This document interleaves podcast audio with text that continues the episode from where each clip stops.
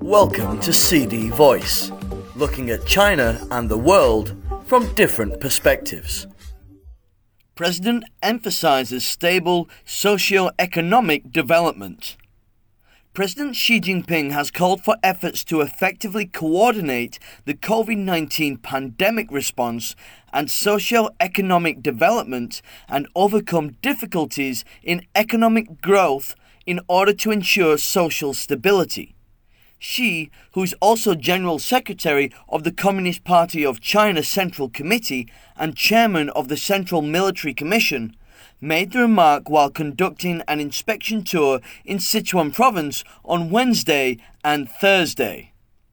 He urged resolute implementation of the decisions and policies of the CPC Central Committee and called for comprehensively promoting reform and development to maintain a healthy and stable economic environment, a prosperous and peaceful social environment, and a clean and righteous political environment.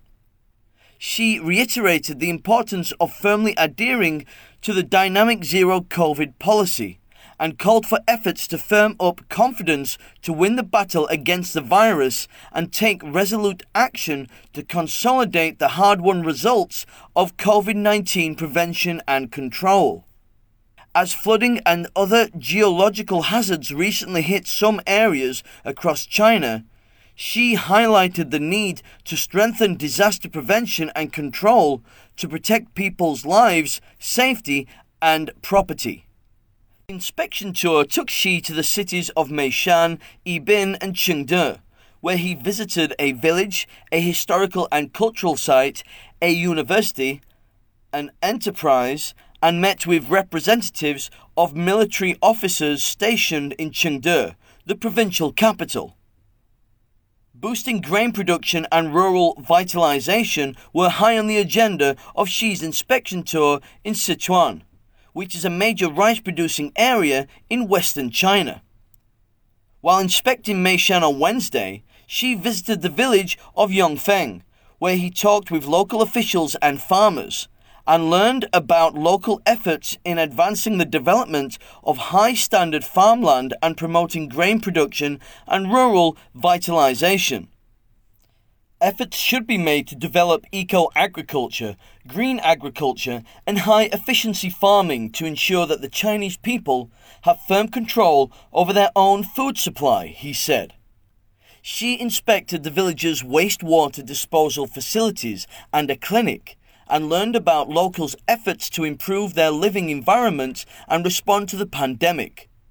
He urged better construction of the grassroots level party organization in the village and encouraged it to unite and lead the villagers in promoting rural vitalization. Agriculture, rural areas, and farmers are seen as fundamental to the country's development and the people's well being in China. Xi has attached great importance to such matters since he was elected General Secretary of the CPC Central Committee in 2012. On many occasions, he has reiterated the need to stabilize the fundamentals of the agriculture sector and ensure the nation's food security. China has implemented a national plan to develop high standard farmland to encourage high yielding and stabilize grain production. By 2030, the nation will develop 80 million hectares of high standard farmland to ensure a stable production capacity of 600 billion kilograms of food, according to the National Plan for Development of Well Facilitated Farmland 2021 to 2030, released in September. In the meantime, rural vitalization has been prioritized in work in rural areas after the country eradicated absolute poverty nationwide at the end of 2020. On Wednesday morning, Xi also visited the memorial temple and former residence of Su Xun and his two sons, Su Shi and Su Zhe, three literary masters of the Northern Song dynasty. 960 to 1127 and called for protecting historical and cultural heritage. In the afternoon, he went to the city of Yibin and visited Sanjiangkou, where the Jinsha and Minjiang rivers converge into the Yangtze River. He learned about local efforts in ecological restoration and protection along the Yangtze River and stressed that to advance the high quality development of the Yangtze River economic belt, the environment of the Yangtze River basin must be well protected.